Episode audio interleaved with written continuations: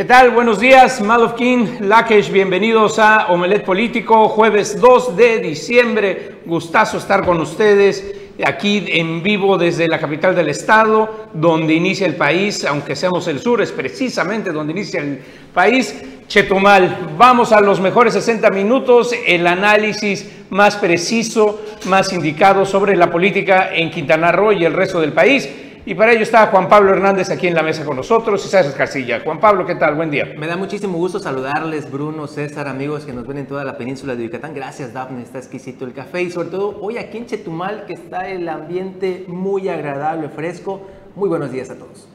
César, ¿qué tal? Buen día. ¿Qué tal, Bruno? Muy buenos días, muy buenos días, eh, Juan Pablo, y por supuesto, muy buenos días a usted. Quédese con nosotros los próximos 60 minutos. Vamos a tener mucha información que compartirle, así como también eh, todo el análisis político. Y sí, un día, inicio de la mañana eh, fresca, rica, con mucha, mucha neblina. Se espera mucho calor para al mediodía.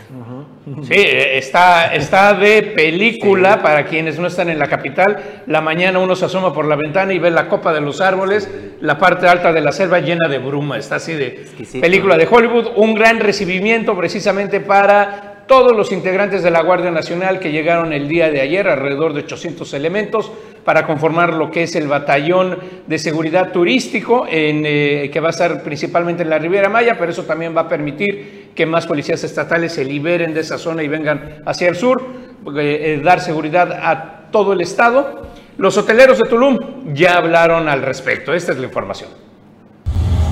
Este miércoles entró en operaciones el llamado Batallón Turístico en Quintana Roo, con más de 1.400 elementos de la Guardia Nacional, 800 de ellos destinados al municipio de Benito Juárez y el resto distribuidos entre Tulum y Solidaridad. Al respecto, el sector hotelero de Tulum se congratuló del reforzamiento de la seguridad, sin embargo, hizo el llamado a las autoridades federales a que éstas sean estrategias permanentes y no temporales. David Ortiz Mena, presidente de la Asociación de Hoteles de ese municipio, señaló que han crecido tanto que proveer servicios a 42 mil habitantes y 35 mil visitantes ha sido un reto que ha rebasado a la policía. Bueno, lo que hay que ver es que sean no, no nada más eh, estrategias temporales, ¿no? sino hay que buscar que sean eh, estrategias de largo plazo, que se establezcan fuerzas suficientes para eh, dar un servicio de seguridad suficiente.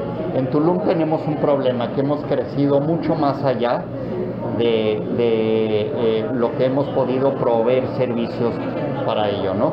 Y la seguridad es muestra de, ello. Tenemos 42 eh, mil habitantes, por lo menos unos 35 mil eh, visitantes, y pues claramente nuestra policía no estaba a la altura de la circunstancia, dado el crecimiento que hemos tenido.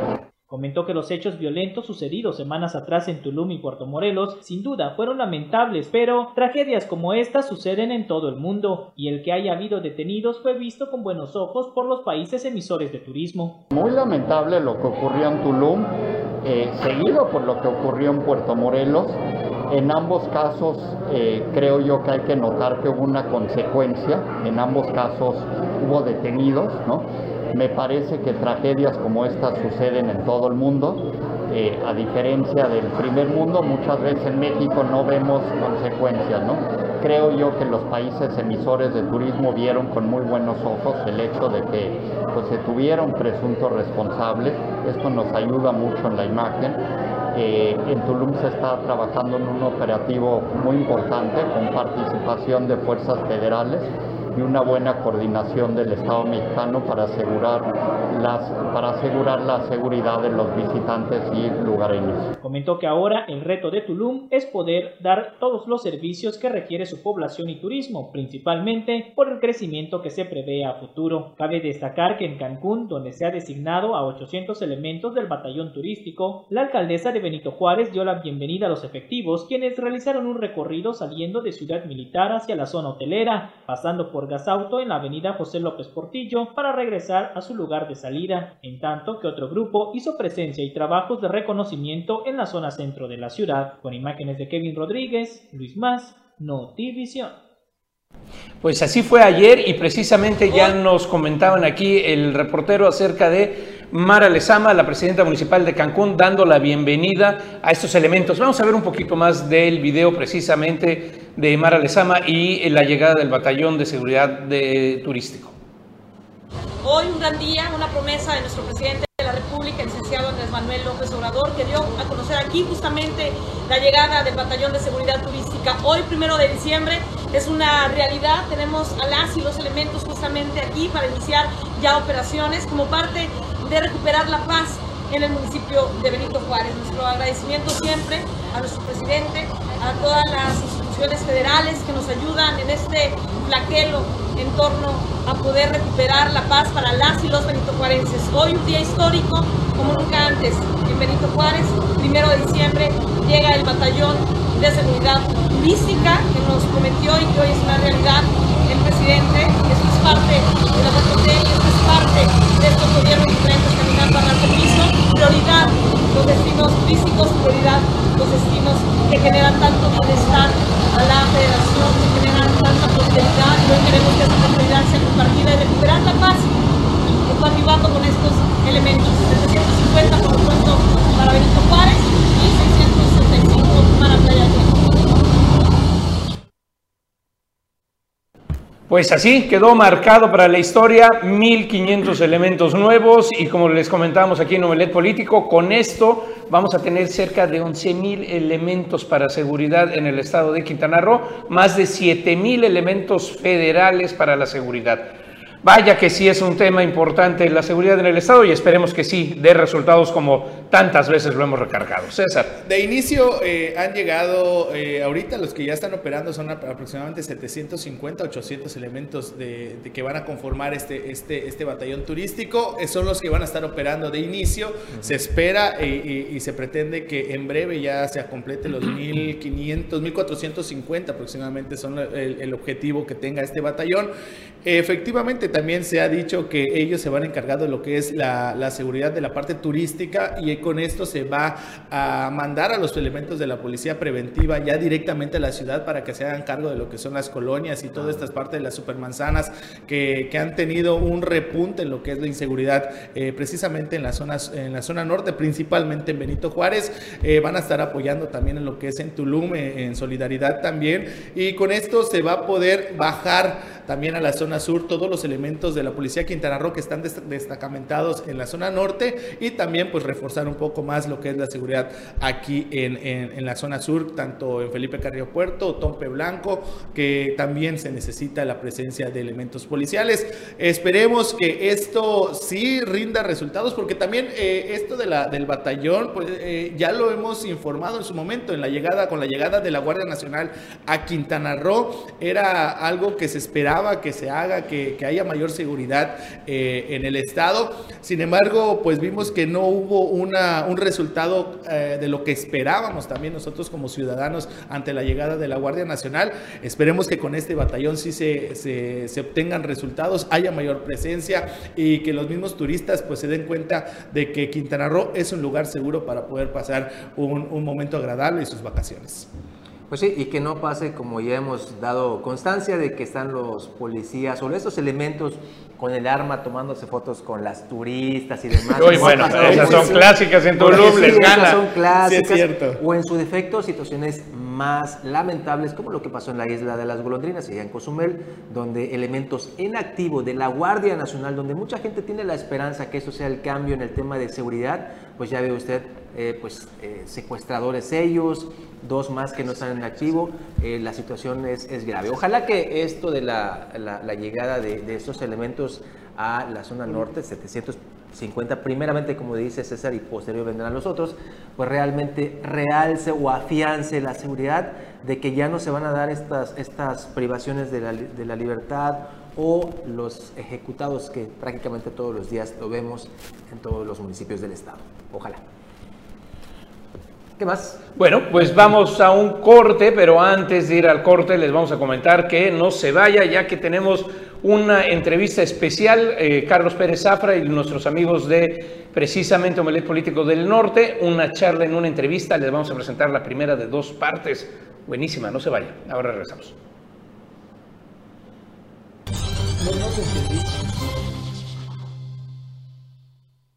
Bueno, pues ya nos acompaña aquí en la mesa precisamente el profesor de la información, Anuar Moguel. ¿Qué tal, Anuar? Buen día. Buenos días, Bruno, César, Juan Pablo. Buenos, días, sobre todo usted que a Melet Político. Y bueno, vamos exactamente a ver una plática, una entrevista eh, que realizó Carlos Pérez Zafra con Kiri Irizán, la diputada presidenta de la Comisión de Justicia, esto en el norte del estado, en Omelet Político del Norte. Vamos a verla. Y en esta ocasión contamos con la presencia de la legisladora, la diputada local, eh, Kira Iris, a quien agradecemos que esté con nosotros esta noche. Gracias, diputada. ¿Cómo está usted? Pues muchas gracias, gracias don Carlos por la invitación, Efraín, pues muy contenta de estar aquí en tu programa y poder saludar a tu auditorio. Pues aquí estamos, gracias. Bueno, pues muchísimos temas pendientes. Inicia, Efraín, por favor. Pues uno de los temas más interesantes, más importantes, yo tengo dos preguntas. La primera, la más, la más este, común, es cómo va el trabajo legislativo en, el- en la decimosexta legislatura, donde la hemos visto muy activa en diferentes iniciativas y en diferentes leyes, reformas. Hay eh, la ley condominal que acaba de autorizarse, ya, se, ya está, ya pasó por el, creo, el Ya está periódico, ya está publicada. Ya está publicada. Eh, también estuvo injerencia usted en la ley esta de, de justicia laboral, eh, también que, este, aquí- también ya está publicada también. ¿Qué viene para, para Kira en, en el sentido de reformas o iniciativas de ley ¿Me para... puede decir, por favor, cuál- qué significa la primera ley? Sí. Bueno, mira, hemos presentado 13 iniciativas. Voy a comentar, pues para mí las más importantes, todas son importantes, pero considero que estas van a aportar un cambio en la impartición de justicia y en el acceso a la justicia. Una de ellas, pues es la ley de mediación. Ustedes saben que pues Quintana Roo fue pionero en, en mediación y fue pionero en crear estos centros de mediación o de justicia alternativa. Pero evidentemente toda esta mediación se hacía por funcionarios del Tribunal Superior de Justicia. Hoy con la reforma que tenemos modernizamos el contexto de la ley y se abre la oportunidad de la mediación privada, que profesionales en el derecho puedan ser certificados por una escuela de mediación o una unidad de mediación especializada por parte del Tribunal Superior de Justicia y obtener una digamos, patente o una certificación que te permita participar en los procesos de mediación privada. Y evidentemente esto da un acceso a la justicia porque va a permitir que las partes, en lugar de acudir a un juicio para demandar ciertas prestaciones como pueden ser alimentos, convivencia, divorcio, desahucio, por decir algunas, pues puedes ir con un mediador privado y a través de un diálogo, de una técnica en el cual se facilite eh, la comunicación entre las partes, se pueda llegar a un acuerdo, no solamente donde se pacten las contraprestaciones, sino se busque reparar la relación. A ver, aquí hay dos cosas. Bien, es algo así como, es mejor un mal arreglo que un buen pleito. Pues mira, a veces lo miramos así. En cierta manera pudiera ser que sí. Ahora, Yo creo que es un tema de cultura. pero el trabajo de la mayoría de los licenciados es complicar las cosas para ganar más dinero. Mira, Carlos, yo Lo que no, lo que usted me diga que lo que usted cree que no esté pasando, tiene, Mm, Por eso lo no- vivido, la verdad, pero Lamentablemente sí, lamentablemente hay un tabú respecto a la mediación, pero yo soy abogada y creo que también el ejercicio de los abogados está cambiando y se dan otras plataformas y otros instrumentos para resolver conflictos. Se ha estigmatizado a la, a la mediación porque se piensa que si eres mediador ya no vas a poder cobrar lo que tienes en un juicio. Y si vamos a otros países como España, como Italia, como Estados Unidos, antes de judi- judicializar un proceso que a la larga puede ser muy costoso, muy largo, se le da la oportunidad a las partes a través de una mediación de resolver el conflicto. Hay mediadores que te cobran por hora, pero también te cobran un porcentaje por la resolución pronta del conflicto. ¿sí?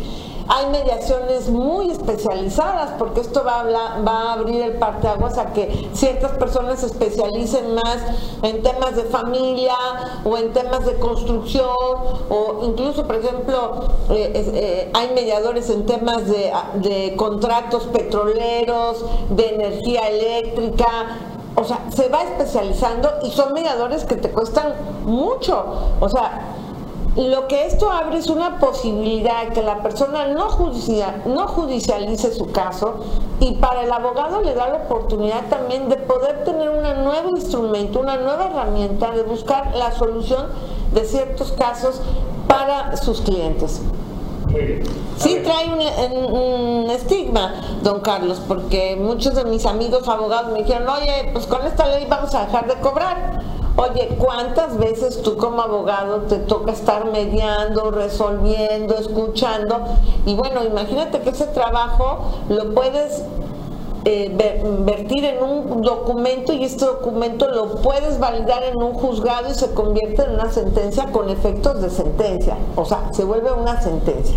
Está, está- está medio complicado, pero qué bueno que metió usted iniciativas, porque, bueno, no, no- voy a compararme con los demás diputados y todo. Me gustaría saber por qué votó a favor de los magistrados, de lo que se acaba de elegir en el Congreso. Bueno, mira, ¿Qué le llamó usted la atención? Porque lo, lo más le voy a platicar, lo, lo más le platico de... sí, por supuesto. Por favor. Supuesto. No, no, no. Nombran a la esposa del auditor superior, en lo que la gente común y corriente cree que es un tráfico de influencias.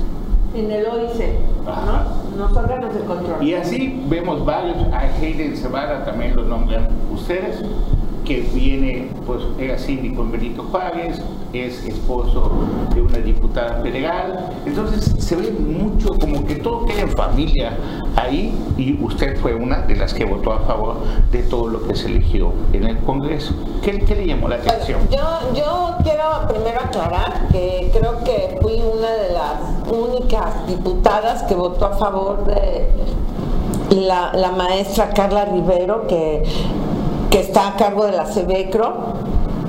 Bueno, esta terna que nos llega por parte del Ejecutivo es una terna donde en la Comisión de Justicia en la cual yo presido, pues tenemos que ver si se cumplen los requisitos o no para ocupar un cargo de magistrado. ¿Y qué nos dice la Constitución? Pues básicamente la Constitución nos dice que debe ser una persona con un título de abogado, con una experiencia en la materia de 10 años, que no esté inhabilitado para ocupar un cargo público, que tenga cartas de, de referencia y que tenga experiencia en la ley, en el derecho, en el ejercicio de la abogacía, en el ejercicio de la justicia. La ley no te establece, si ustedes leemos el artículo 101 constitucional, que estas personas deben de tener una experiencia en la impartición de justicia o una experiencia o una carrera judicial. ¿Por qué? Porque no te, lo, no te lo prevé la ley. La ley te da la opción. O puede ser una persona que haya sido formado en el Tribunal Superior de Justicia y que haya tenido una experiencia dentro del Tribunal Superior de Justicia o bien haya sido una persona que por su experiencia, sus méritos, su profesionalidad reúna los requisitos para postularse. Tu servidora, don Carlos, pues yo eh, atendí a los preceptos que dice la Constitución. Esos preceptos, en mi opinión, se cumplieron porque eh, exigirle un requisito más a una de estas personas es extralimitarnos en nuestra competencia como Comisión de Justicia. Entonces, estas personas, desde el punto de vista constitucional, desde el punto de vista de la norma, cumplieron los requisitos. Bueno, Posteriormente viene la votación, ¿no? Eh, pues yo como diputada vi los currículums de los tres postulantes. Para mí, eh, sin menospreciar la capacidad del actual magistrado que fue nominado, ni del actual consejero Villalobos, considero que la persona que reunía pues toda la formación profesional, una mujer que tiene tres maestrías, que tiene un sinnúmero de estudios, que ha estado en un instituto donde estar en la CEBECRO no es nada fácil, ¿no? O sea, cualquier cosa que hagas te va a despeinar. Cualquier cosa que hagas va a estar en el ojo del huracán. ¿Por qué? Porque son, son áreas u organismos muy álgidos, muy sensibles y creo que la mujer, aparte de ser mujer tenía la capacidad y la profesionalidad y yo creo que si estamos en una legislatura que promueve la paridad de, género, que promueve la participación femenina, que promueve el liderazgo de las mujeres y que esa paridad es progresiva, pues dije, bueno, para mí la terna de una mujer con que cumple los requisitos, que tiene experiencia, para ella fue mi voto. Y ganó Heiden Cebada, ¿no? Sí. ¿Y tiene algo que ver que haya sido cínico de Mara Lezama y que haya ido a platicar con Rafael Marín Molinero unos días antes? Pues, pues, ¿Cuál una operación del pues, gobierno del Estado mira, a favor de Cebada? Lo que nos puede contar. Pues mira, don Carlos, francamente, eh, nosotros no recibimos una instrucción, yo no recibí una instrucción, yo voté por quien yo quería votar. Evidentemente, por eso no, fue con los otros por eso no fui con los otros 20. Ahora, los otros 20, pues yo creo que igual se pusieron de acuerdo, el coordinador de la fracción dijeron, pues vamos por esta persona, pues todos estos simbolismos, pues evidentemente tienen la carga que tienen. La sexta legislatura tiene la ¿cómo se llama? La independencia que debe tener, la autonomía que debe de tener. Bueno, mira, mira, yo te voy a comentar algo y lo digo con, con franqueza, ¿no? Siempre es muy difícil trabajar en un congreso donde tu oposición, pues, son más de 20, ¿no? Pero a pesar de esa oposición que tenemos, pues la fracción parlamentaria del PAN, que somos cuatro diputados y hemos hecho un trabajo en el cual eh, hemos logrado que ciertos temas no prosperen, ¿no? Pues o que cierto... increíble. Logran que toda esa oposición le aplauda más al gobernador que los mismos panistas en su quinto informe de gobierno. ¿Cómo le, ¿Cómo le, hicieron para convencer a todos los morenistas que se veían una oposición férrea a ser los más dóciles? Pues eso es lo que... Tiene que haber una operación política. Tiene que haber posiblemente una operación política, ¿no? Pero en, en el caso de nosotros, fracción PAN, pues a nosotros nos dijeron, bueno, no hay instrucción, ustedes voten por las personas que reúnen los requisitos, que cumplen con los requisitos. Y bueno, creo que fue muy evidente también la posición de la diputada Reina Durán, la mía, o sea, nunca tuvimos una instrucción. ¿No? Usted es diputada, era suplente de Lili Campos. Yo era la suplente de. Llega a ser diputada. Llego a ser diputada puedo adivinar que usted va a querer elegirse. bueno, ¿Si ya le gustó ser diputada? Bueno, yo creo que el trabajo legislativo es muy bonito, don Carlos. y más y más para una abogada como yo que me he formado en el derecho, que me he formado pues en la técnica jurídica, que todo el tiempo estamos leyendo pues las leyes, que soy litigante de corazón, que te das cuenta pues de que falta un instrumento jurídico, que esta norma está incompleta, que esto no le da seguridad a los ciudadanos, pues me parece un trabajo muy muy, muy interesante. claro, si, si se dan las condiciones y cuando lleguen los tiempos y hay la posibilidad, claro que me gustaría porque es seguir sumando a un trabajo profesional. O sea, yo, yo que te quiero decir, don Carlos, yo llevo tres iniciativas y creo que las iniciativas que tu servidora ha subido, pues son, son, son leyes que necesitaba la sociedad, que vienen a resolver problemas de la sociedad. Y eso tú lo ves porque eres abogada, porque tienes una visión y bueno, porque he venido haciendo un trabajo en la calle de escuchar a la gente, de reunirme con la gente. No creas que todo se me ocurrió porque soy muy inteligente, ¿no? Me reúno con amigos abogados, con jueces, con magistrados, con la gente de la calle. Por ejemplo, ahorita estoy por subir una iniciativa para personas con problemas de discapacidad.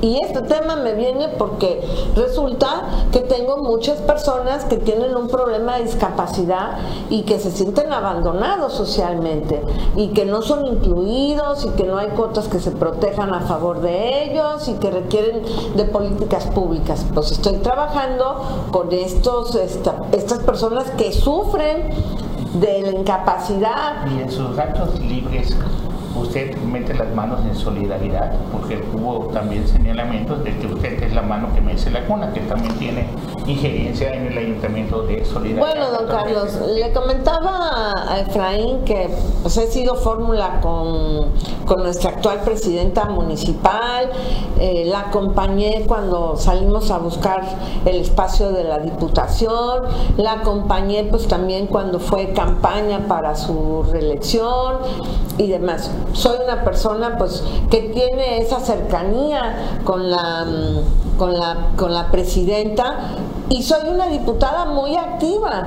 ¿Por qué? Porque si la gente lo que ha visto es que yo estoy ahí trabajando en el municipio, pues la verdad no trabajo en el municipio, no me pagan una nómina y lo que estoy haciendo es porque tengo derecho a hacerlo. Yo tengo derecho a pedirle información al municipio sobre lo que sucede en el municipio y no lo hago solamente porque tiene un interés Kira Iris, lo hago porque mi facultad como diputada lo puedo hacer. Entonces yo he mandado a solicitar información a transparencia, he pedido ciertos temas, entonces pues estoy haciendo lo que está dentro de mi competencia. Que de ahí presuman otras cosas, bueno, ya ese es problema de percepción. Diputada, en el caso de ¿Cómo va el avance en el caso de los juicios políticos y en especial en solidaridad en el caso de Laura Bernstein? Pues mira, yo creo que hemos logrado algo muy interesante. Habían tres acciones de juicio político contra la expresidenta Laura Beristain pues son siempre temas muy complicados de empujar en un Congreso y más en un Congreso donde tenemos una mayoría de Morena, donde tenemos una alianza que no es afín pues a las, a las acciones del PAN, ¿verdad? Pero finalmente, a pesar de todo esto, a pesar de las banderas y de los colores, en el caso de Laura Bernstein y en los juicios políticos, después de avanzar, de batallar, y creo que parte de esta batalla también la, hizo nuestra hoy presidenta municipal, hemos logrado determinar en positivo la procedencia de esos juicios políticos. ¿Y qué quiere decir? Pues que se reúnen los requisitos que establece la Constitución que mm, finalmente tenemos que los actos que se están reclamando ante eh, el Congreso son actos que se prevén en la Constitución. Es decir, pues se reclaman los contratos de obra, los procedimientos que no se licitaron correctamente, que no hubo un debido rendimiento de cuentas, que la cuenta pública eh, definitivamente no corresponde a, lo que está ahí. Por ejemplo, la Quinta Avenida, ¿no? Se habla de un contrato, de un costo por reparación de la Quinta Avenida y finalmente ese costo no está reflejado en la calidad, no está reflejado en la funcionalidad. Tan es así que hoy por hoy nuestra, nuestra este, presidenta pues está limpiando la Quinta Avenida, la están reparando, la están reforestando. Entonces, esto es un gran mérito, yo creo, a favor de la ciudadanía. La ciudadanía está trabajando, evidentemente, en poder generar eh, eh, eh, este empuje, ¿no? Y creo que tenemos que confiar en los instrumentos jurídicos que tenemos y esto es un gran avance. Ahora, ¿qué sigue después de esto? Pues definitivamente sigue subir hasta el examen al Pleno del Congreso, que el Pleno del Congreso lo vote a favor, que decida eh, nombrar una comisión instructora que es la que va a tener las competencias definitivas para poder darle seguimiento a todos los temas eh, inherentes a pruebas, entrevistas, eh, requerimientos de información, citaciones a las autoridades responsables. Y bueno, si la comisión de instrucción en su momento decide y a su juicio y a su valoración de las pruebas son suficientes para imputarle una sanción a la señora Laura Bernstein y a las personas que forman parte de su cabildo, pues así será.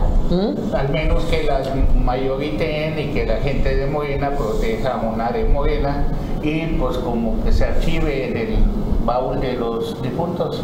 Así es. ¿No? Sí, eso, según su experiencia como licenciada, hay todo para que proceda. Mira, puede, puede suceder que pues la mayoría ahí diga, bueno, pues esto es un tema de banderas y no de ciudadanía, o puede ser pues que hagamos un acto muy justo, muy legal y pues actuemos conforme a derecho. Y yo creo que hoy por hoy tenemos que hacer a un lado las banderas y atender las necesidades de la ciudadanía, porque don Carlos, la gente necesita creer en nuestras instituciones y la gente necesita una respuesta. Pues muy bien, esa es eh, parte de la entrevista precisamente que los compañeros del norte tuvieron ahí con la diputada, la presidenta de la Comisión de Seguridad. Vamos a un corte de, justicia, perdón. Vamos un corte, no se vaya porque hablando de justicia tenemos más noticias sobre el magistrado y qué es lo que va a suceder. Nuevo magistrado electo. Y lo que viene en el Poder Judicial, en el Tribunal Superior de Justicia, ya con la salida eh, de Antonio León Ruiz. Sí, de la magistratura y de la presidencia del tribunal. 12 años. Ahora regresamos.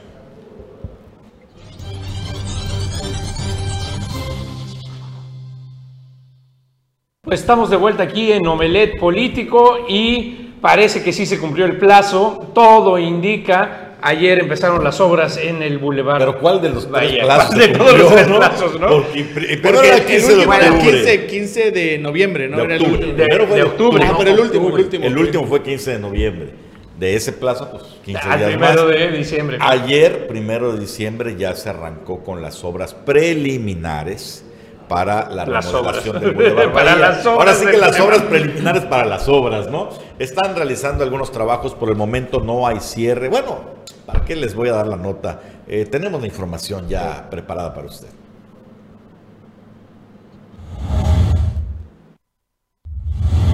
Con el firme propósito de impulsar el desarrollo económico y turístico en la capital del estado, el gobierno del estado que encabeza Carlos Joaquín a través de la Secretaría de Obras Públicas arrancó con la obra emblemática Remodelación del Malecón de la ciudad de Chetumal. El secretario de Obras Públicas, William Conrado Alarcón, declaró que la remodelación se realizará sobre 6.22 kilómetros que comprenderán cuatro tramos. El tramo 1 inicia del Parque del Renacimiento a la calzada Veracruz. El tramo 2 de la calzada Veracruz a la avenida Héroes de Chapultepec, el tramo 3 de la avenida Héroes de Chapultepec a la avenida Insurgentes y el tramo 4 de la avenida Insurgentes hasta la Universidad de Quintana Roo, calle Pucté. Enfatizó que las familias chetumaleñas se merecen un bulevar digno, con una imagen urbana moderna y acorde a la zona, pero sobre todo segura. De igual forma, esta obra representa un atractivo turístico más para los visitantes. Recalcó que previo al inicio de la obra se llevaron diversas reuniones con empresarios, comerciantes, restauranteros de la zona, colegiados, sociedad civil y entidades gubernamentales con la misión de presentar el proyecto y de esta forma escuchar y tomar en cuenta opiniones que la ciudadanía realmente requiere.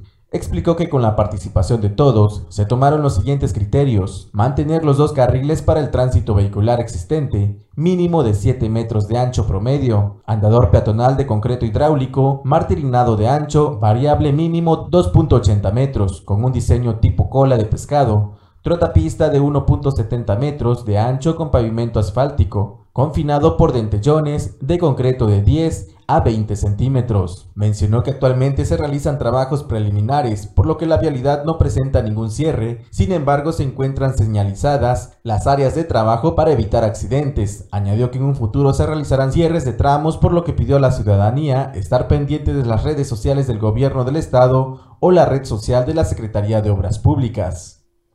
Para Notivisión, Leonardo Hernández. Pues ahí está, las obras de las obras, las obras para las obras. Eh, por el momento no hay cierres en el Boulevard Bahía, como escuchó usted en la nota, se espera que como vayan avanzando las obras, pues ya se vayan cerrando secciones del Boulevard.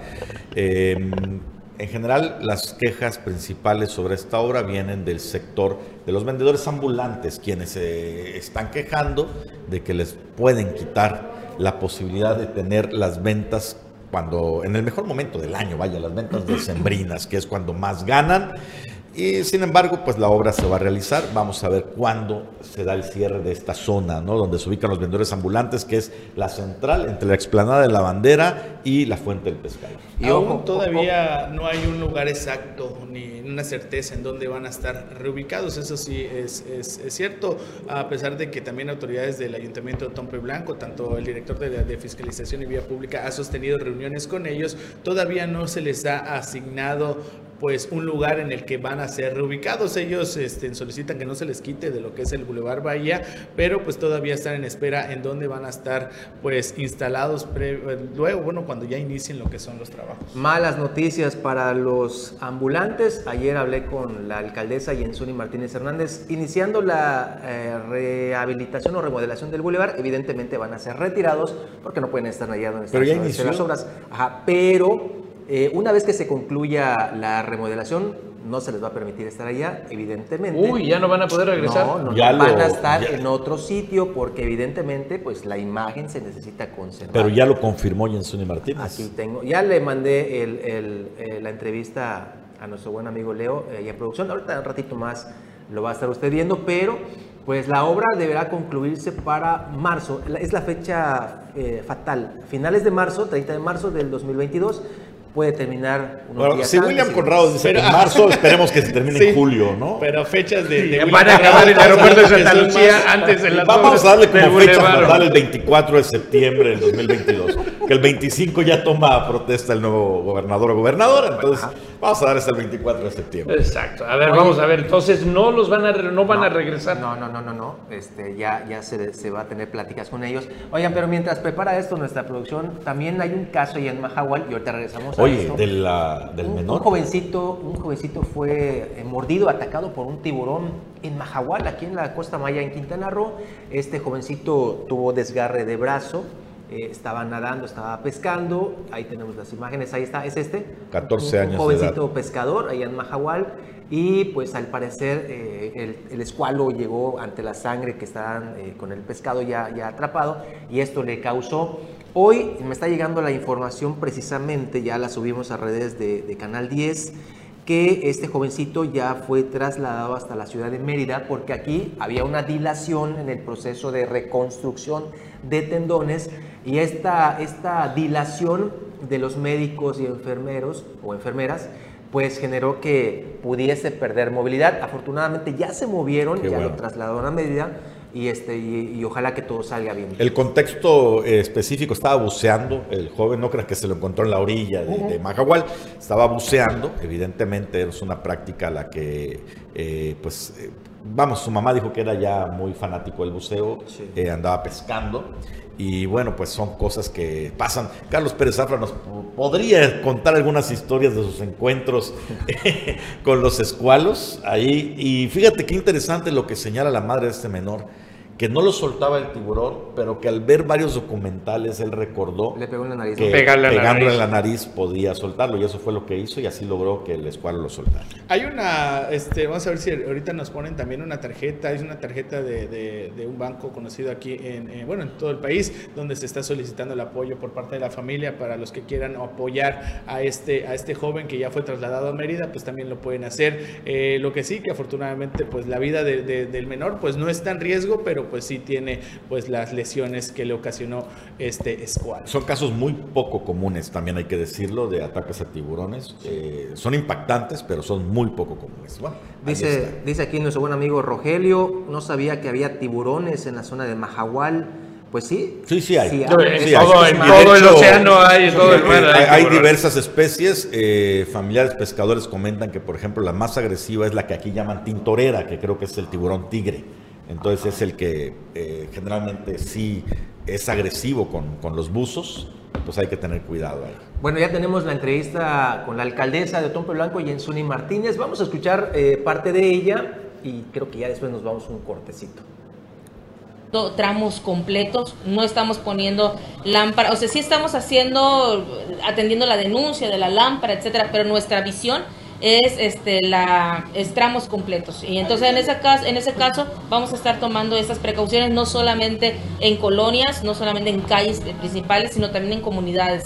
Vamos a tratar de rehabilitar todo.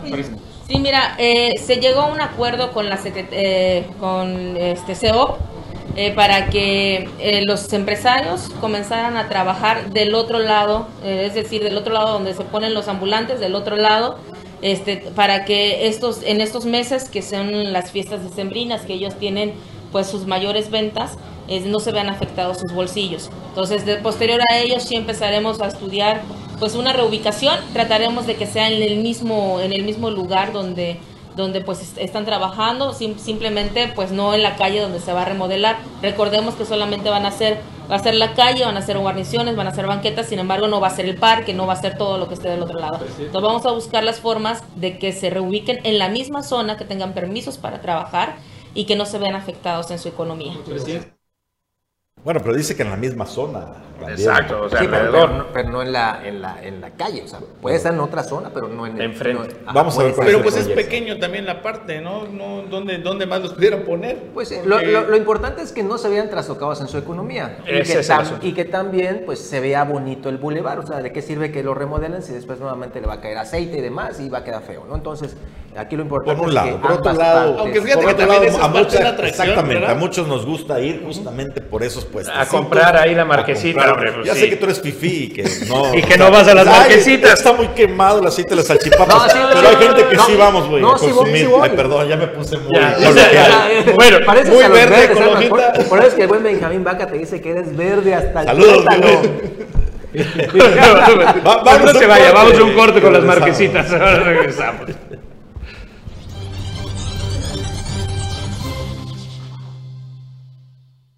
Pues estamos de vuelta a la recta final de Omelet Político y a ver, coméntanos, Pablo, ¿cómo está el Bueno, asunto del tribunal? antes, antes de proseguir, pues eh, nos llegó la información, mi estimadísimo Bruno, que estás de plácemes el día de hoy. ¿Cómo? ¿Cumples años hoy? Así es, así es. Ah, así es. felicidades, Muchas hombre. Otra vuelta, un half más. No, ya estuvo el desayuno. Sí. Ya, ya, ya, ahorita vamos ahí. Pero marquesitas y empanada de chaya, ¿eh? Nada más. Yo sí con. Muchas con- felicidades. Con, con aceitito Oye, oye, negrito. hace, hace unos días también, bueno, lo acabo de ver, hace- cumplió años Leonardo. Leonardo. Sí, Ayer. ¿no? Ayer. No, Ayer. antier, antier, Antier. antier, Ayer, ¿no? Pues también. Antier. No me acuerdo si lo felicitamos, pero ahorita también que se moche con la tanda y lo felicitamos, ¿cómo no? Ya está, ya Felicidades buen Leonardo en producción. ¿Qué, ¿Qué haríamos sin Leonardo? Claro. Solamente él trabaja, ¿no? El otro. El otro es prescindible. No, pues muchas felicidades, Bruno. Gracias, gracias. Felicidades. Bueno, eh, eh, lo que les decíamos, eh, este mes de enero 2022 termina su periodo como presidente y magistrado Antonio León Ruiz. 12 años finalmente ya llegan a la- al, al- al término. ¿Y qué pasa ahora con la presidencia? Ya sabemos que Aiden Cebada, pues ya fue nombrado, ayer Paula González dijo que de manera simulada como magistrado en el Tribunal Superior de Justicia, después de que el gobernador envía la terna al Congreso. Bueno, eh, se, ha hablado, se ha especulado mucho de que Aiden se va de manera natural, pues ya se va posicionando para la presidencia. No sabemos aún, todavía falta que decidan los magistrados. Se deberán de reunir el Consejo de la Judicatura precisamente para nombrar quién va a ser el próximo presidente o presidenta de manera, eh, de manera Interina. interina, porque no vendrá ya la presidencia por los cuatro años. ¿Qué dice Antonio León sobre esto? Vamos, nos va a explicar tantito el procedimiento. No, ese es.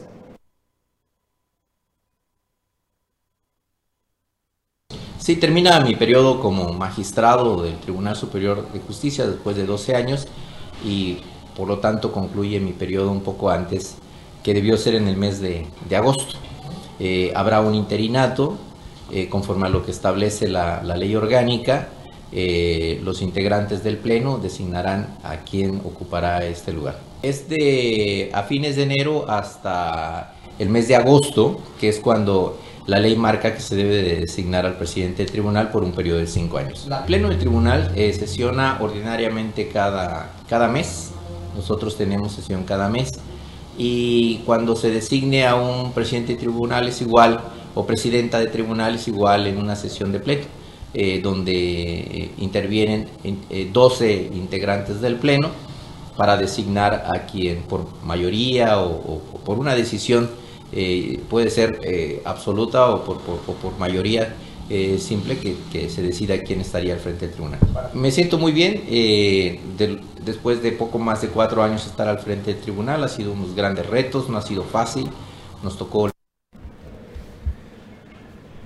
Pues ahí está, ahí está lo que dice Antonio León Ruiz. Mira, es interesante eh, hacer el contraste ahorita que Antonio León Ruiz está a punto de finalizar con su presidencia. Él recibe la estafeta de manos de Fidel Villanueva Rivero, que no hay que decirlo, fue uno de los periodos más oscuros de la justicia en Quintana Roo, un presidente del tribunal lleno de escándalos que manchó, por supuesto, la imagen del Tribunal Superior de Justicia. Después, con esta administración, entra eh, a la presidencia del tribunal José Antonio León Ruiz con un eh, desempeño y con una imagen completamente distinta a la de Fidel Villanueva. Un perfil pues sumamente diferente, ¿no? El perfil de Antonio León siempre fue moderado, siempre fue alejado de los reflectores, alejado de los escándalos y enfocado en, en eficientar y en arreglar el cochinero que recibió. Y la verdad que creo que en retrospectiva pues lo hizo, lo hizo bien. Deja un tribunal eh, estable y ahora veremos cómo se dan las cosas con esta... Eh, por este, este recambio en la presidencia. Por cierto, él también deja la magistratura en enero, por lo que tendremos un nuevo magistrado o magistrada entrando el próximo año. Así es. Pues bueno, y en otras noticias, eh, ayer precisamente se celebró el AMLOFest. Bueno, el, el AMLOFest le puso a todo mundo, ¿eh? hay que aclararlo, pero sí, una locura. Eh, el Zócalo se llenó celebrando el tercer año de esta administración, de la entrada al poder de la administración de la Cuarta Transformación de Andrés Manuel López Obrador. Aquí hay unas imágenes de cómo se, se estaba repleto, completamente tapizado la plancha del Zócalo. Eh, a ver si las podemos tener por ahí. ¿Y eh, qué creen? Pues no nada más, eh, todo el mundo se está peleando que si 250 mil, que si 200 mil, qué tal. Lo importante es que había, estaba repleto, son más de 150 mil, 170 mil, una muestra de músculo a la más vieja usanza del priismo, que estamos acostumbrados a verlos a todos.